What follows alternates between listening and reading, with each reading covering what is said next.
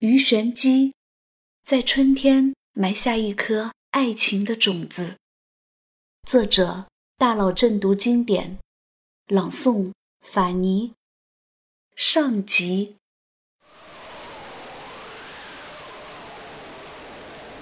我站在刑场上，看着明晃晃的大刀在秋日的阳光下闪着刺眼的光，闭上了眼睛。我。并不后悔什么，只是希望我脖子上的那条头子项链，能和我，连同那株牡丹花，还有我的青春、我的爱情，一起埋葬。君生我未生，我生君已老。君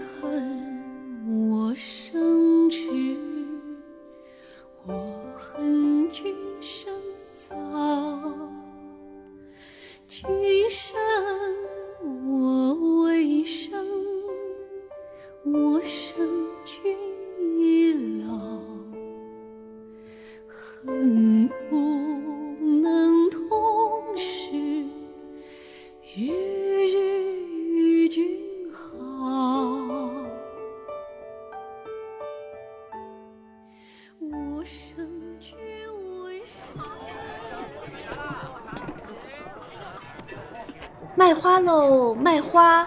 牡丹花有人要吗？我挽着一篮子花，大声的叫卖着。父亲死了以后，母亲带着我搬到了位于长安东北角的平康里。这里房租低廉，我们靠着给那些妓女洗衣缝补而维持生活。阴冷潮湿的住所，母亲沉默忧郁的脸，和巷子深处传来的琵琶声、歌声、笑声交织在一起，就是我的整个童年回忆。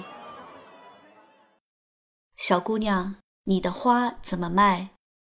一个浑厚而有磁性的声音从身后传来，阳光般温暖，像极了父亲。我猛然转头，看见一个面貌极丑的中年男人站在那里，脸上带着一丝淡淡的微笑。我失望极了，我怎么那么傻？人死岂可复生？父亲是永远也回不来了，而我永远也不再是那个骑在他的脖子上作威作福的任性丫头。你可是小才女于幼薇，他的声音把我从回忆中拉了出来。不敢当，我冷冷的回答，为他唤起我的温情而暗暗恼火。你看看，你的花都开败了，谁还会买你的花呢？他笑着说：“我的花有没有人买，关你什么事？”我心中烦躁。自然没有好生气。他的笑容并没有因为我的恶劣而减少一分。若是你能以这些牡丹为题做出一首诗来，我就全买下了。我立刻睁大了眼睛，此话当真？他伸出小手指要和我拉钩，我横了他一眼，低头去看篮子里的牡丹花。那些牡丹没有了刚刚开放时的鲜艳和美丽，可是，难道就因为这样就可以淹没它们的香气和高贵吗？我沉吟了一下，缓缓念道：“卖残牡丹，临风兴叹落花频，芳意前宵又一春。”因为价高人不问，却缘相胜蝶难亲。红缨只衬深宫里，翠叶那堪染露尘。及至遗根上林苑，王孙方恨买无因。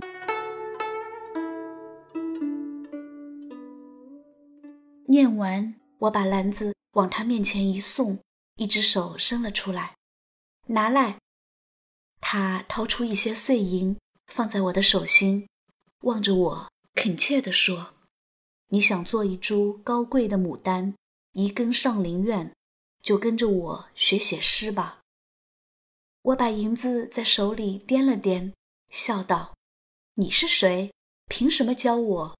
难道你写诗能比我父亲写得更好吗？”结果他像变戏法似的，不知从哪里摸出一根笛子，放在唇边吹了起来。那是我从未听过的一首曲子，忧伤中透露着丝丝倔强。想知道这首曲子的名字吗？他凝视着我的眼睛，我撇撇嘴，谁稀罕知道？他笑了，倔丫头，这首曲子就叫做《卖残牡丹》。原来他，他竟然把我刚才的那首诗谱上了曲子，一声填词，依词谱曲。这世上还有几个人有这样的本事？我惊喜道：“你可是写‘玲珑骰子安红豆，入骨相思知不知’的？”那个温庭筠，他没有回答，挥挥手，微笑着转身离开了。哎，你的花儿，你留着吧，我自会找你的。我咬了一下嘴唇，心中暗道：学就学，我本来就不该属于这里。红缨只衬深宫里，翠叶那堪染露尘。让那些不识货的人后悔去吧！我于幼薇凭什么要和狗尾巴草生活在一起？我为什么不可以是一株国色天香的牡丹？回去后，我在狭窄逼仄的小屋里种下了一颗牡丹花籽，日日浇水，盼望它早些发芽开花。那一年，我十一岁。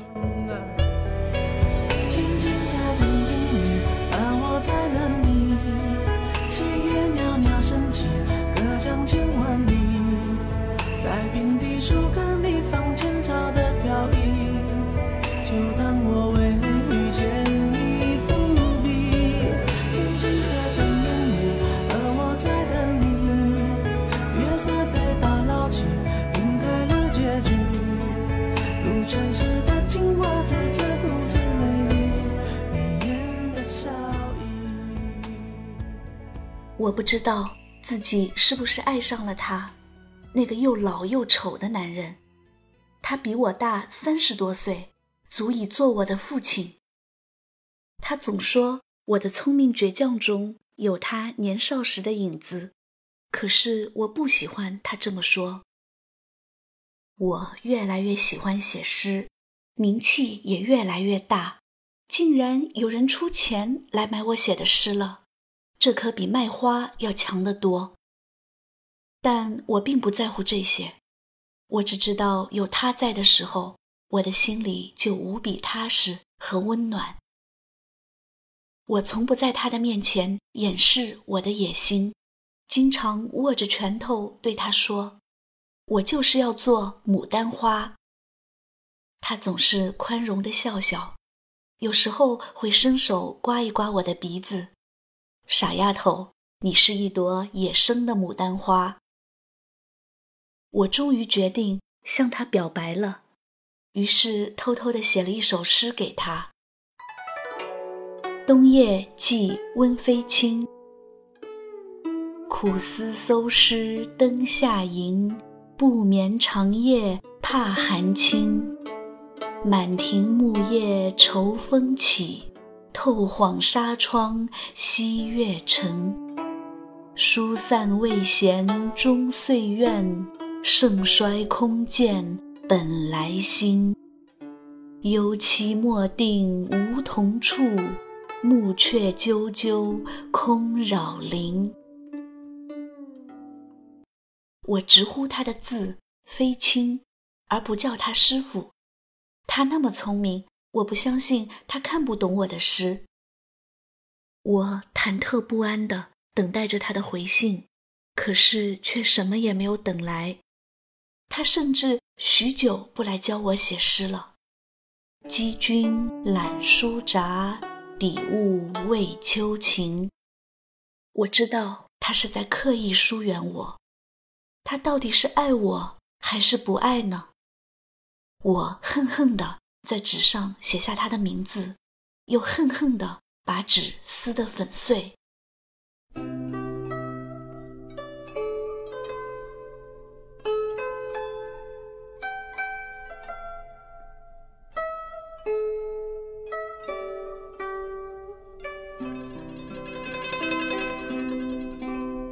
春日暖暖的一天，我坐在种下牡丹的花盆前，痴痴地望。那样阴暗的地方，居然长出了一个小小的绿绿的芽，我有点想哭。他来了，脸色很憔悴，一见我就哑着嗓子说：“跟我来。”我跟着他穿过川流不息的人群。来到崇祯观南楼边，原来今天是新科进士放榜的日子。我在长长的榜单里寻找他的名字。别找了，没有我。他难过的说，然后指着最前面状元的名字说道：“你不是想要做一朵牡丹花吗？它可以满足你的愿望。”我拼命的摇头，我才不要，跟着你就是做一棵狗尾巴草也心甘情愿。他使劲儿按住我的肩膀，有为，你冷静一下，我了解你。如果今生做不了牡丹，你会遗憾一辈子的。这已经是他第八年留在长安参加科举考试，明明才华过人。可就是不被录取，他的倔劲儿就上来了，故意在考场上捣乱，结果被皇帝打发到了遥远的随县。状元有什么了不起？他们谁都比不上你。我若是男人，我也可以做状元。我哭着夺过旁边一个书生的笔，刷刷刷，在那个状元的名字下写下了一首诗。游崇祯观南楼，睹新及第题名处。云峰满月放春晴，粒粒银钩指下生。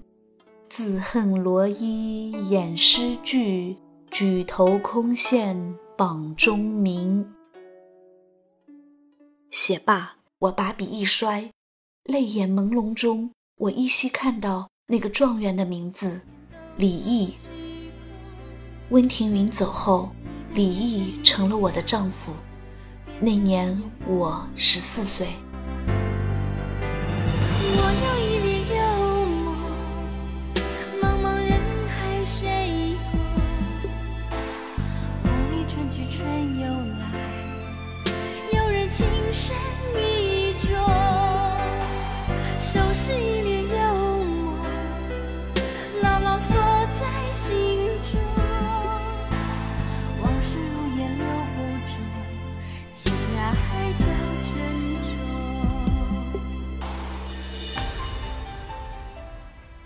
我以为我找到了真正的爱情，他是那样高大帅气，又是那样温柔体贴。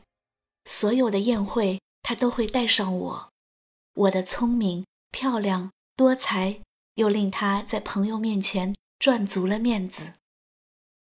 他经常在我耳边说：“有为，你是我今生的最爱，我会尽我所能护你一世周全。”人世悲欢一梦，如何得作双成？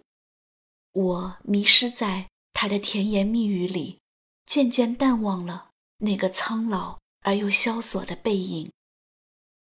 直到有一天，李毅脸色苍白的捧着一封信，我才知道，原来他早已娶妻，而我不过是他的妾而已。我没有责怪他，以我的寒门身份，做妾是改变命运的唯一出路。他的正妻是家世显赫的河东裴氏，以李毅的身份也是高攀。我低笑着安慰丈夫：“我会尽到做妾的本分，不会让他为难。”可是我压根没有想到，我和他的妻子裴氏见的第一面就挨了一顿毒打。当嫉妒的裴氏指挥家丁用鞭子打我脸的时候，李毅，那个三个月来和我同床共枕的人，那个在我的耳边许下山盟海誓的人，在旁边哆嗦的像是一片风中的树叶，他甚至没敢抬头看我一眼。李毅在裴氏的监督下，当着我的面写下了一封休书：“焚香出户迎潘月。”不羡牵牛织女家，与我终归是一场梦。我一瘸一拐的回到平康里，那个荒凉简陋的家。狗尾巴草在风中摇曳，而我的牡丹只剩下孤零零的一根枝桠。没有阳光，它怎么可能开花？忽然，我的耳边。传来一个浑厚而又磁性的声音：“小姑娘，你的花怎么卖？”我猛然回头，可是什么都没有。我颓唐的坐在花盆前，抱住肩膀，轻声抽泣起来。耳边又响起一个中年男子和一个女孩子的对话声：“你不是想要做一朵牡丹花吗？”他可以满足你的愿望，我才不稀罕，跟着你，就算做一棵狗尾巴草，也心甘情愿。幼薇，你冷静一下，我了解你，如果你今生做不了牡丹，你会遗憾一辈子的。我捂住耳朵，眼泪簌簌的落下。有多久没见你？以为你在哪里，原来就住在我心底，陪伴着我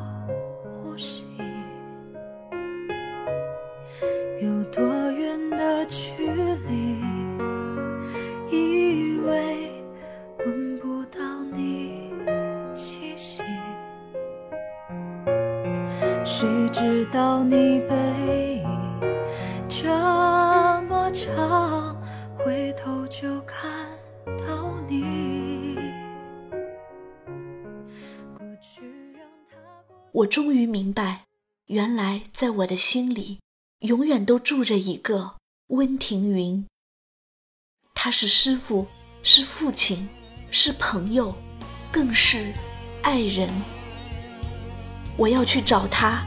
踏遍千山万水，也要找到他。爱到心破碎，也别去怪谁，只因为相遇太美。就算流干泪，伤到底，心成灰也无所谓。我破茧成蝶，愿和你双飞。